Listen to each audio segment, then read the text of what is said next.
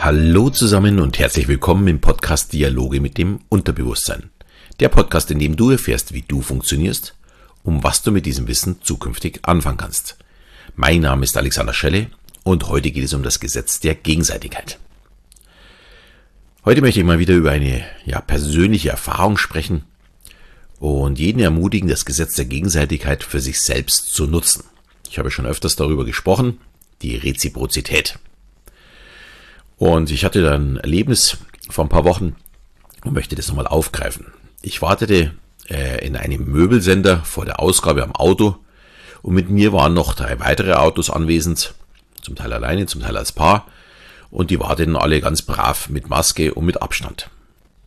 Der erste erhielt dann so Terrassenmöbel in einem ganz großen Paket und er war mit einem Kombi da und alle grinsten schon irgendwie, da das Paket ja, ja deutlich größer war als der Kofferraum von seinem Auto. Gut, ähm, er hat dann erstmal das Paket aufgemacht und die Stühle in den Tisch und das alles rausgenommen, in der Hoffnung, es dann unterzubringen. Und obwohl es eine Lösung gab, zumindest von außen, äh, wollte er dann im Grunde schon abbrechen, denn er hat keine Lösung gefunden. Er hat einfach so ein bisschen rumgebastelt und jeder hat sich äh, zurückgehalten, jeder hat ihn so ein bisschen beobachtet. Und ich bin dann auf ihn zugegangen, habe ihn angesprochen und habe ihn gefragt, ob ich ihm denn helfen darf. Und vielleicht habe ich eine Lösung für ihn. Ich habe von beiden so ungefähr, sieht man das ja oftmals besser, wie etwas zusammenpasst. Äh, und irgendwie war ich schon im in die Ineinanderschachteln äh, immer schon ganz fit. Ich weiß auch nicht, woher das kommt. Und er willigte natürlich ein und freute sich, dass meine vorgeschlagene Lösung schon nach wenigen Minuten auch wirklich funktionierte und er nicht noch einmal kommen musste, weil das war nämlich sein Plan B. Und er hat sich dann sehr für meine Hilfe bedankt, hat sich gefreut und ist glücklich gefahren. Dann kamen meine drei Esszimmerstühle. Und obwohl es bei mir wirklich gut passte, ich hatte mehr Platz und hatte wirklich bloß die drei Stühle, hat einer der beiden anderen Beobachter sofort gefragt, ob er mir helfen kann. Ist das nicht cool? Also der hat ja vorher auch das Ganze beobachtet, der hat vorher auch gegrenzt. Ähm, und er hat damals nicht, äh, oder zu dem Zeitpunkt nicht gefragt. Aber er hat dann gesehen, hm, man kann ja auch helfen. Also hat er dann in dem Fall äh, gefragt und ja, ich brauchte dann aber auch gar keine Hilfe. Ich habe mich aber trotzdem extrem darüber gefreut. Schließlich kann das an so einer Ausgabestelle zur Kettenreaktion werden. Und in der Psychologie bezeichnet man das eben als Reziprozität oder eben dem Gesetz der Gegenseitigkeit. Alles, was man gibt, kommt auch in irgendeiner Form wieder zurück. Und der Grund ist relativ einfach dafür. Wir fühlen uns schlecht, wenn wir etwas bekommen, wollen dann auch etwas geben, um einen Ausgleich zu schaffen. Wir möchten sozusagen keine emotionalen Schulden haben. Äh, wer die Big Bang Theory äh, angeschaut hat, die Serie, die ja, glaube 12 oder 13 Jahre lief, der hat immer gesehen, wenn Sheldon ihr ein Geschenk bekommen hat, braucht er immer als Ausgleich ein Geschenk, das genauso teuer war wie das Geschenk, das er bekommen hat. Es musste wirklich am besten auf den Cent genau passen. Äh, er war natürlich extrem als, als Inselbegabt oder als Autist, aber ähm, im Grunde trifft es auf uns alle zu. Und das haben die Krishna-Anhänger ja schon in den 70er Jahren erkannt und damals auch für sich genutzt. Die haben nicht um Spenden gebettelt, also die waren damals, glaube ich, äh, ging es da um den, den Bahnhof in New York, sondern sie haben einfach eine Blume verschenkt, beziehungsweise sofort ans Revier rangemacht. Und zwar ohne der Aufforderung einer Gegenleistung. Aber natürlich mit der Erwartung einer Gegenleistung, weil wenn ich eine Blume geschenkt bekomme, frage ich mich ja, warum kriege ich denn die Blume geschenkt? Vor allem dann noch, äh, wenn es attraktive junge Damen waren. Und man hat sich natürlich darüber gefreut und die Reaktion ist dann natürlich fast selbstverständlich, dass ich auch etwas gebe. Genauso hat es funktioniert. Also sehr, sehr clever. Kann ich nur jedem empfehlen, mal zu überlegen, wo könnte man selbst äh, etwas einsetzen. Also gar nicht so negativ, um dass es um Spenden geht, sondern positiv, um dass ich äh, nicht nur Hilfe gebe, sondern auch wirklich Hilfe bekomme.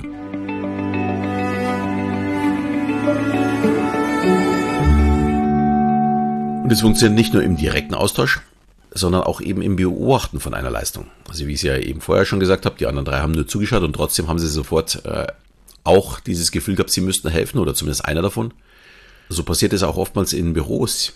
Ich fühle mich, wenn ich das beobachte, dann irgendwie genötigt, auch etwas Gutes zu tun. Wenn ich immer wieder beobachte, wie jemand etwas in die Kaffeekasse gibt oder so diesen Süßigkeiten-Teller auffüllt, kennt wahrscheinlich jeder, äh, werde ich irgendwann auch das Gefühl haben, hm, ich muss hier auch mal was geben. Ich weiß, wir kennen alle gegenteilige Beispiele, die eben, denen es total egal ist, die Kaffee trinken oder den Süßigkeitenteller immer plündern und nie was geben. Aber ich würde mal sagen, das sind dann eher die Ausnahmen.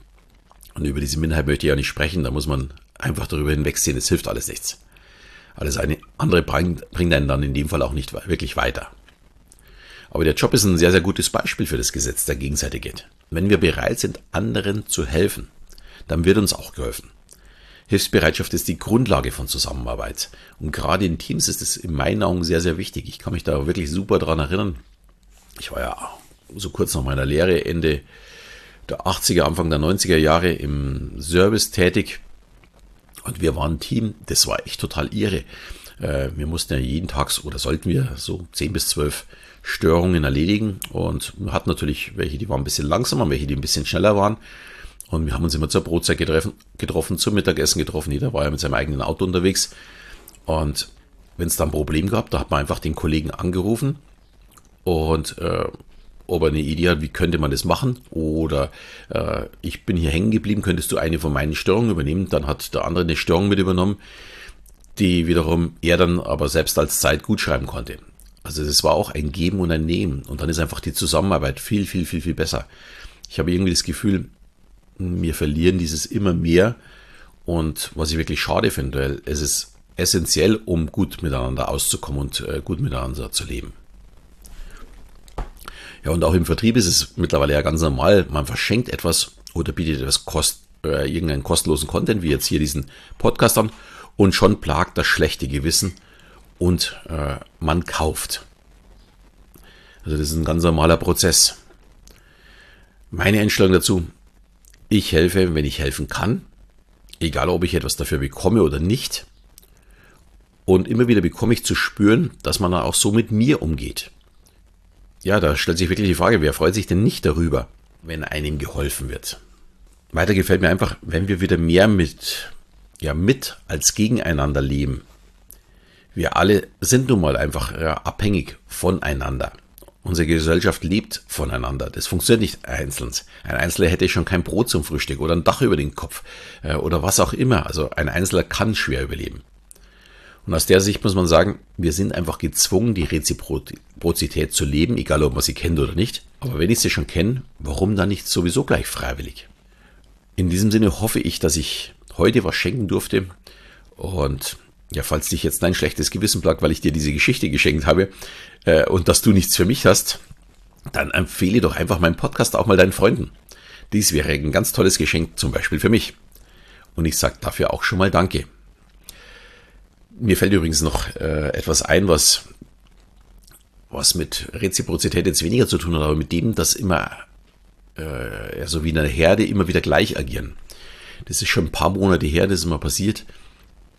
Ich hatte Mittag für uns einen äh, Döner geholt, oder zwei, drei, und bin angestanden und da war relativ viel los. Der beim, beim Dönerstand fragt immer, ob man auch eine Tüte braucht. Also, um dass man den wegpacken kann ich weiß gar nicht, ob das, ja doch, ich glaube, es ist noch erlaubt, aber äh, der hat so ganz dünne äh, weiße Tütchen, kennt wahrscheinlich jeder von, von den Dönerläden. Und der, dann hat einer gesagt, nein, ich brauche kein Tütchen, braucht es nicht. Und lustigerweise hat dann jeder vollautomatisch, der danach dran war, auch immer gesagt, ich brauche es nicht. Ich war dann dran. Ich glaube, ich hatte drei oder vier Stück. Sprich, es wäre eigentlich nicht das Verkehrtes gewesen, äh, eine Tüte zu nehmen. Und trotzdem habe ich auch vollautomatisch gesagt, nee, nee, ich brauche keine Tüte. Ähm, und war irgendwie lustig, da war, also wir haben hier bei uns, na, wie sag mal, so ein Asylanten, äh, ja, ist immer schwer zu sagen, da hat man so Container aufgebaut, wo da einige drin leben. Und einer von denen war eben dort dann angestellt. Ich nehme an, die, da ist das schon alles durch, ist ja schon schließlich ein paar Jahre her und unser, leider wird es bei uns jetzt auch geschlossen, äh, weil es ja bloß immer ein paar Jahre auf so einem Feld stehen darf. Und der war da auch drin und der hat ganz große Augen jedes Mal gemacht, weil der war dann ganz verwundert, weil das ist ja anscheinend nicht jeden Tag so. Und ich bin jetzt später auch mal wieder dort gewesen, da hat wieder jeder seine Tüte genommen. Aber an diesem einen Tag hat einer Nein gesagt und daraufhin hat auch jeder andere Nein gesagt.